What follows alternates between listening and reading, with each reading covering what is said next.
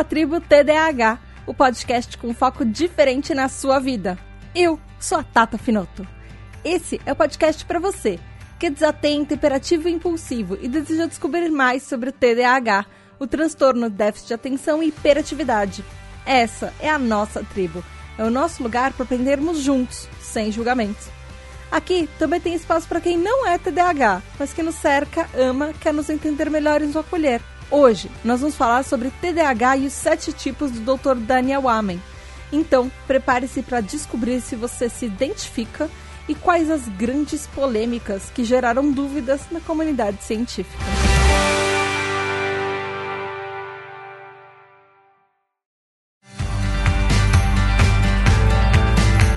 Tribo, tudo bem? Bem-vindo a mais um episódio da Tribo TDAH. Hoje eu vou trazer, acho que talvez o primeiro episódio polêmico da Tribo TDAH, que é sobre os sete subtipos de TDAH que o Dr. Daniel Amen descobriu nos Estados Unidos. Por que, que, ele é polêmico? Porque nem todo mundo concorda com essa classificação dele. Lembra que no mês passado, nos últimos episódios, a gente falou que oficialmente no TDAH, segundo a Organização Mundial de Saúde, classificada no CID-11, que é a classificação internacional de doenças e transtornos mentais, eles falam que o TDAH só tem três subtipos: predominantemente hiperativo e impulsivo, predominantemente desatento e o tipo combinado ou também é chamado tipo misto. Então, o que acontece é que esse doutor Daniel Amen, ele fala que ele descobriu sete classificações, sete tipos diferentes de TDAHs que não são aqueles três. E isso tem uma certa polêmica. Porque o episódio vai provavelmente ser muito grande, eu já estou dando um aviso aqui, ele vai ser dividido em dois episódios para variar. Os episódios desse mês vão ser a parte 1 hoje e a parte 2 daqui a 15 dias, na quinta-feira. Vai ser mais um episódio super longo que tem muita pesquisa e muita coisa para falar desses sete tipos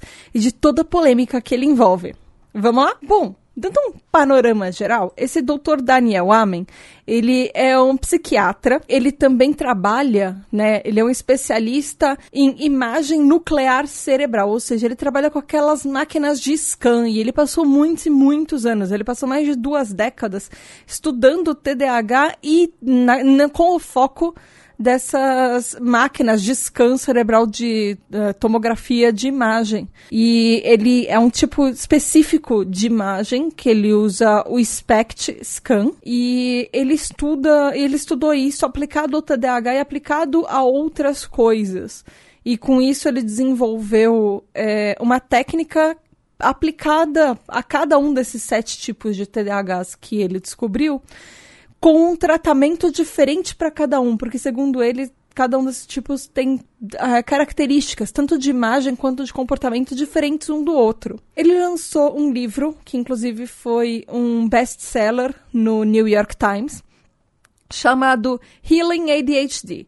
Uh, the breakthrough program uh, that allows you to see and heal the seven types of ADHD que seria alguma coisa, é, traduzindo aqui livremente agora, seria alguma coisa do tipo curando o TDAH, a descoberta inovadora, o programa de descoberta inovador que permite que você veja e cure os sete tipos de TDAH. Na verdade, ele escreveu o livro dele como ADD, que seria o TDA, que era a sigla antiga, sem o H. É, esse livro foi publicado, ele não é muito antigo, ele é de 2013, e ele fala como o TDAH afeta diferentes áreas do cérebro é, com três diferentes neurotransmissores, que seriam a dopamina, que a gente já falou bastante aqui no episódio, no, no podcast, a serotonina e o GABA. E, e ele fala que ele afeta uh, algumas áreas diferentes do cérebro, que seria o córtex pré-frontal, que a gente já falou algumas vezes aqui, e também o cerebelo, que eles controlam as funções executivas e a concentração. Uh, o nosso spam, nosso tempo de atenção, o julgamento, a, a organização, o planejamento e os controles de impulso, que a gente sabe que são as funções, principalmente do córtex pré-frontal. Ele fala que também afeta a circulação anterior do cérebro, a circulação frontal do cérebro, que ajuda que o cérebro, que a gente mude é, a direcionamento de tarefas, por exemplo, coisas que a gente está fazendo, a gente para de fazer uma coisa e comece a fazer outra, e detecte erros também. O lobo frontal, que envolve também memória, aprendizado, é, reações e emoções, reações emocionais, aquela mudança de humor e estabilidade de humor também e o processo visual. E também tem as glândulas basais, que ela tem, elas são responsáveis por uh, estruturas uh, em larga escala, na verdade, que elas são profundas no cérebro, que elas produzem neurotransmissores, por exemplo, elas produzem a dopamina e também o sistema límbico, que é responsável aquela parte de a gente se conectar com outras pessoas, a gente ter uma ligação emocional com outras pessoas. Ele é basicamente responsável pela parte de emoções, de ter a conexão emocional e essa coisa de como fica o seu emocional. Humor, humor nem tanto, mas uh, essa, essa parte mais emotiva que a gente tem. Isso não é uma descoberta dele, isso é uma isso é o básico, mas ele fala que esse livro, esses sete tipos de TDAHs, eles são baseados nessas áreas do cérebro. Então ele fez todos os achados deles observando essas áreas e vendo o como tipos diferentes de TDAH se comportavam nessas partes do nosso cérebro. Mas aí o que acontece? Vamos tentar entender um pouco do que ele faz. O Dr. Daniel Amen, ele lembra que eu falei que ele era um especialista de scan, de exame de tomografia de imagem? É, ele usa um sistema chamado SPECT, que é uma tecnologia que usa isótopos radioativos é, que eles têm que ser injetados na corrente sanguínea para medir a, a, circulação sanguínea, do, por exemplo, no nosso coração, no nosso cérebro. Ele é um sistema muito comum para detectar e diagnosticar, por exemplo, eh, doenças cardiovasculares e alguns tipos de tumores cancerígenos.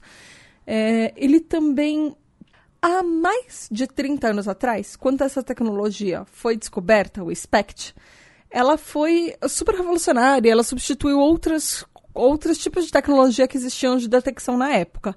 Mas isso foi há mais de 30 anos atrás. Então, mais recentemente, ela foi já substituída por outras é, tecnologias e técnicas que elas são mais recentes, mais modernas. Por exemplo, a tomografia PET, que é muito mais comum agora. A ressonância magnética também, elas vieram para substituir esse SPECT, uh, que elas são muito mais avançadas, inclusive.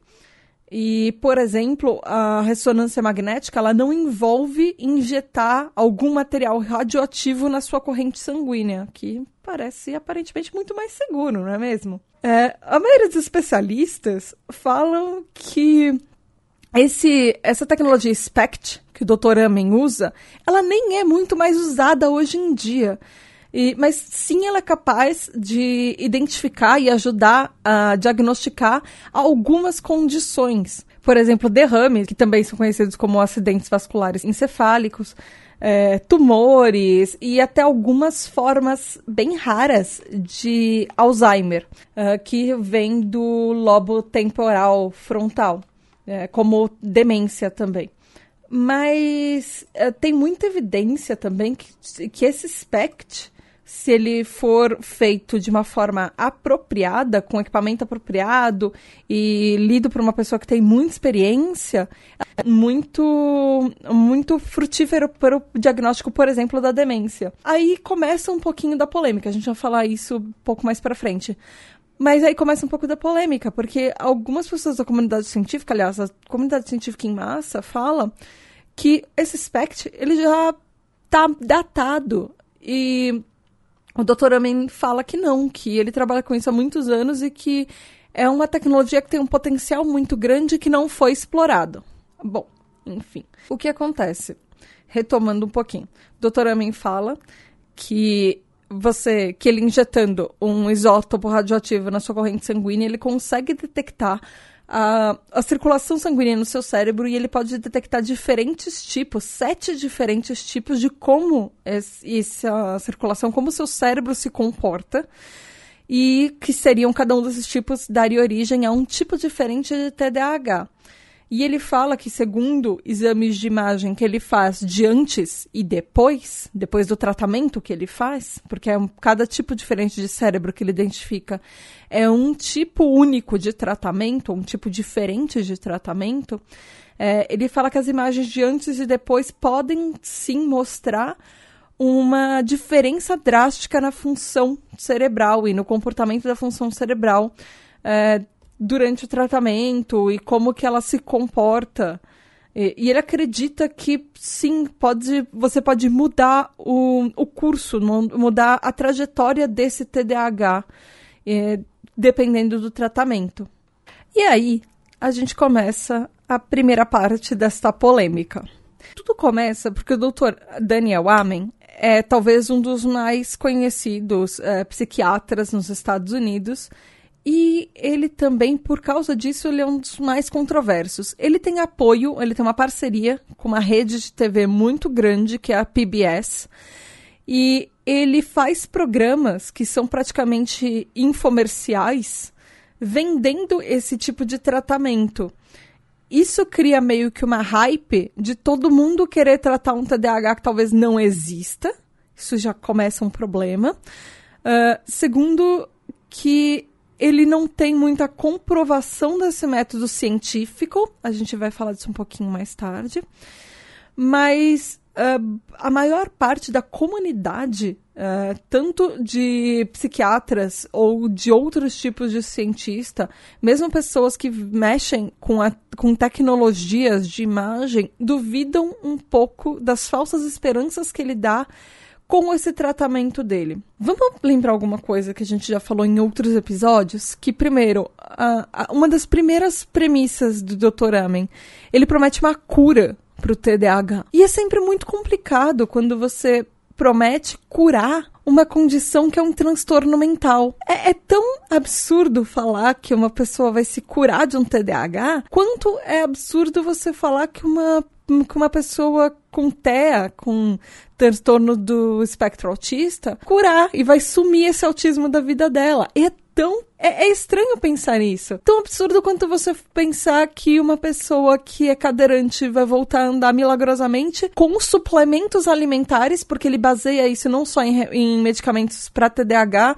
mas com suplementos alimentares, ou que uma pessoa que é cega vai enxergar porque ela tá mudando a alimentação dela. Ah, ele tem algumas coisas muito controversas, eh, e não só no método que ele usa, do scan, mas por causa disso também. Nesse programa que ele tem da PBS, ele vende, ele tem, obviamente, ele tem uma linha de suplementos alimentares que ele vende para pessoas para TDAHs. Ah, os tratamentos dele, muitas coisas do tratamento dele que eu pesquisei, ele vende é, coisas que são meio básicas para todo mundo. Afinal, dormir bem, se exercitar e ter uma dieta balanceada, me parece que são coisas que todo médico receita para absolutamente todo tipo de paciente, não só se você é TDAH, certo? Então, já começa por aí. O que acontece também é que ele construiu um império de clínicas ao, através dos Estados Unidos. Ele tem mais de 10 clínicas que chamam as Amen Clinics, que eles chamam,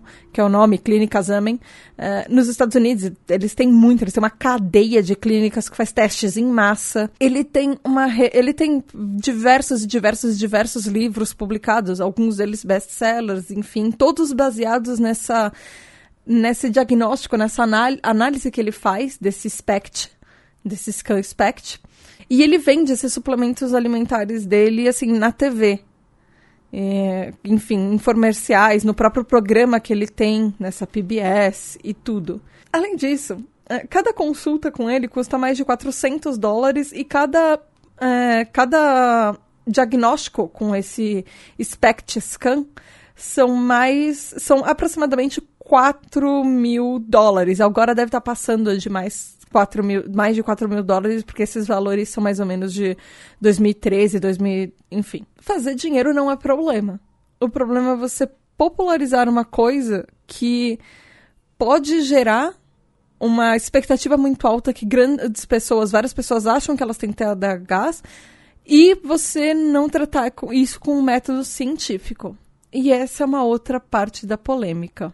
A comunidade científica fala que a maior parte das afirmações que o Dr. Daniel Amen faz sobre esses sete tipos de TDAH, elas não existem uma comprovação. Muitas são notavelmente extraordinárias, coisas que ele fala sobre milagres dos benefícios do SPECT, mas eles foram dispensados med clinicamente, medicamente, porque ele nunca fez um, uma análise científica, por exemplo, quando não sei se vocês estão acostumados, ouvintes, a entender como funcionam as comprovações médicas. Cada medicamento que é usado, por exemplo, cada método de tratamento, precisa passar por um bom tempo de pesquisa. E as pessoas fazem um exame duplo cego. Exame duplo cego significa que você pega amostragem de pessoas, uh, algumas que têm uh, um, por exemplo, no nosso caso de TDAH, algumas que têm TDAH, algumas que não têm TDAH.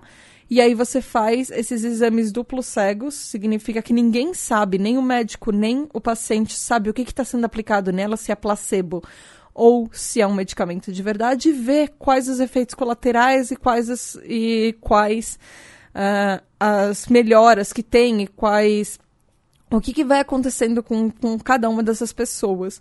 Você faz isso tanto em populações mistas, quanto em populações, por exemplo, só de pessoas que são neurotípicas, quanto pessoas, por exemplo, populações que são só TDAHs, para comprovar a efetividade disso. Para comprovar se, por exemplo, não teve efeito nenhum, tanto nas pessoas neurotípicas quanto nas TDAHs, ou se realmente teve um efeito de melhora nas TDAHs e não causou problema nas neurotípicas, ou se teve alguma diferença nas neurotípicas que não afetou a TDAH. Isso é importante. Por exemplo, quando as pessoas fazem medicamentos para câncer, você só sabe se você vai ter um medicamento que vai ter uma cura, que vai ter uma melhora, porque câncer, obviamente, a gente consegue falar de cura, é, porque é diferente de transtorno mental, mas é, você só sabe se você tem pessoas de diferentes tipos que estão mostrando ou não uma melhora. Porque existem muitos e muitos estudos por aí que comprovam, inclusive, a efetividade do placebo. É, existem alguns estudos interessantes que falam que placebo, por exemplo, em pílula, ele funciona menos do que placebo aplicado em injeção. E quanto mais alta a tecnologia e maior, mais rápido parece o efeito desse placebo, mais a pessoa vai sentir que ela vai ter uma melhora e vai ser curada. E a gente sabe que placebo não faz absolutamente nada. E placebo não cura ninguém, placebo não faz um efeito. Só que o que acontece é que se você prometer uma cura para uma pessoa e ela acha que ela tá tomando alguma coisa que vai fazer efeito, e pode inclusive ser remédio feito de farinha, ela vai acreditar nisso e algumas pessoas inclusive apresentam melhora, meio que pela força de vontade, pelo que ela tá acreditando. É um efeito psicológico, mas ele acontece. Então, um, por esse é um dos motivos pela qual a comunidade médica não acredita muito no Dr. Amen, porque ele nunca testou as teorias dele. Inclusive, os especialistas do Conselho de Imagem Cerebral, é, eles da, da Sociedade de Medicina Nuclear, eles convidaram algumas vezes o Dr. Amen para fazer uma pesquisa que eles apoiariam e publicariam independente do resultado que tivesse, porque isso é interessante para a comunidade médica. Você ter um tratamento que é mais efetivo é interessante para absolutamente todo mundo. E eles também queriam saber se isso era verdade. Mas o doutor também negou. Ou, inclusive, existe uma, uma outra polêmica dentro dessa polêmica que é, é, é briga de criança. O doutor também fala que ele nunca foi convidado. Os caras da, do conselho falam que eles cansaram de convidar, que o doutor Amen não, não insiste. Ele insiste que ele não quer e ele finge que ele faz a egípcia e finge que nada aconteceu. Então existe inclusive isso, nunca, nunca houve um teste para saber se uh, os tratamentos deles são efetivos, se os tratamentos deles são placebo, se os, com, os suplementos alimentares que ele vende fazem algum efeito de verdade nas pessoas, se essas imagens ele tira do cérebro das pessoas essas fotos praticamente, se elas servem para alguma coisa ou não, ou são desenhos bonitinhos que poderiam ser de qualquer jeito para qualquer pessoa que você faz qualquer coisa com ela. Você pode pendurar num quadro na parede que teria o mesmo efeito. Ou se não, se elas são realmente efetivas. E esse é um dos grandes problemas. Não existe uh, evidência. E quando uma coisa não tem uma evidência, ela é você pode usá-la mais ou menos na mesma, uh, no mesmo nível, por exemplo, do horóscopo. Tem muita gente que acredita no horóscopo e acha que o horóscopo é efetivo e o, e o horóscopo não existe uma comprovação científica que ele funciona. Hum, e você, ouvinte, consegue perceber como isso é complicado e delicado? Porque nós, TDAHs, nós somos já uma comunidade que é muito carente. A gente não tem grandes pesquisas e grandes divulgações para nós, para quem tem TDAH se sentir acolhido. Então, chegar em uma pessoa TDAH que já está num momento muito frágil, do momento do diagnóstico, do momento que talvez ela tá, esteja num momento difícil do TDAH, porque a gente sabe que nós temos é, passos muito difíceis na nossa trajetória. E quando você está fragilizado, uma, alguém que te promete uma cura milagrosa, isso vai encantar qualquer pessoa. É a mesma, aquele, aquele mesmo negócio de milagrosamente você melhorar da sua maior dificuldade. E isso é se aproveitar da boa vontade de outra pessoa. Isso pode ser muito perigoso. Existe também uma outra afirmação da comunidade médica falando que o Dr. Amen ele cobra é, milhares de, de dólares dos pacientes para injetar um composto radioativo, independente da idade do paciente. Ela pode ser uma criança, ela pode ser um bebê, ela pode ser um adulto, sem testes e evidências para saber se esse composto radioativo vai ter algum malefício no organismo dessa pessoa. Isso é um pouco complicado, porque você, você não tem nem testes disso. Imagina aplicar compostos radioativos em crianças não é não parece ser uma coisa tão segura, apesar de já ter sido muito feita no passado, mas também coisas que já foram feitas no passado, a gente já parou de fazer há muito tempo, por exemplo, lobotomia é uma coisa que graças, graças a qualquer coisa não se usa mais. E o Dr. Ama em si, ele é uma pessoa muito controversa, porque ele fala, por exemplo, que ele consegue curar Alzheimer, ele prevê Alzheimer 30 anos antes do Alzheimer aparecer, às vezes mais até. E ele fala que ele consegue curar, e não existe até hoje uma cura comprovada com Alzheimer. Uh, ele fala que ele usa aquele exame SPECT para detectar e é, o SPECT a gente já viu que existem uns tipos de SPECT. Na verdade, os SPECTs conseguem é, ver, prever tipos é, muito raros de Alzheimer, mas não com tantos anos, tantas décadas de antecedência quanto o Dr. Amin fala. Mas ele é aquele tipo de pessoa que, segundo todas as reportagens que eu li, ele é extremamente carismático. Afinal, ele tem um programa de TV também. E ele vende muito bem os argumentos dele. Então é muito difícil saber também o que, que você vai acreditar? Você vai acreditar em alguém que milhares de pessoas estão falando que tem um efeito, e inclusive eu fui fazer uma pesquisa na internet conversando com pessoas em redes sociais de TDAH e eu encontrei algumas pessoas que sim falaram que o tratamento dele mudou a vida da pessoa. Mas eu vou deixar essa polêmica aqui para vocês até o próximo episódio para pensar.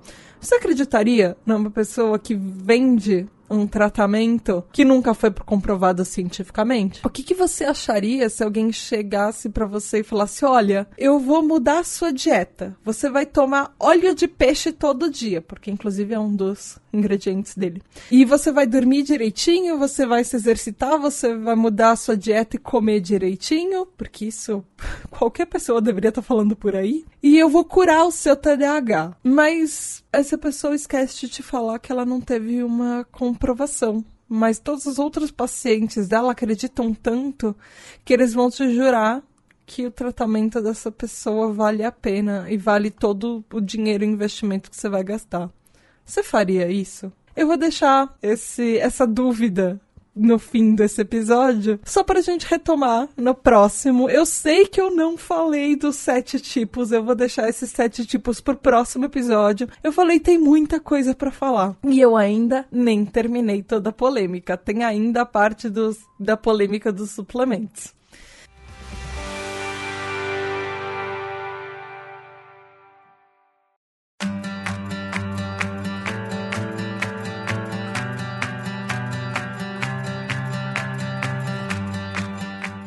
Então, tribo, foi isso por hoje. Eu tô tentando não me alongar muito nos episódios e fazer um resuminho de todas as coisas que eu pesquisei. Eu espero que vocês tenham gostado. Eu quero muito mensagens de vocês falando o que, que vocês fariam se vocês acreditam em pessoas que prometem curas milagrosas pro TDAH. Se vocês não acreditam, que tipo de tratamento vocês fazem? Ou se vocês não acreditam em tratamento, ponto. Se vocês talvez não tomem medicamento e vocês usem outras abordagens pro TDAH de vocês. Eu quero muito saber o que, que vocês fazem da vida de vocês, o que, que vocês acharam desse episódio, enfim. Falem comigo lá no site do pqpcast.com vocês podem dar like em todos os posts, tanto do PQPcast quanto da Tribo TDAH, e me mandem um e-mail no pqp@pqpcast.com, que aí eu tento, eu juro que eu tento responder vocês, eu tenho respondido bem mais, ou nas redes sociais, talvez seja muito mais fácil de me encontrar no arroba underline PQPcast no Twitter, no arroba PQPcast no Instagram. E nós estamos no Spotify também, é só procurar por PQP ou PQPcast. Vai lá e fala comigo, fala com a gente. E mandem mensagens, mandem sinais de fumaça, que eu adoro ler saber tudo que vocês estão achando da tribo e como vocês se sentem ouvindo esses episódios e principalmente primeiro episódio polêmico, saber o que vocês acharam dessa polêmica. É isso aí, galera. Beijo da Tata. Até daqui a 15 dias, sempre na primeira e na terceira quinta-feira do mês. Tchau, até a próxima com a segunda parte desse episódio.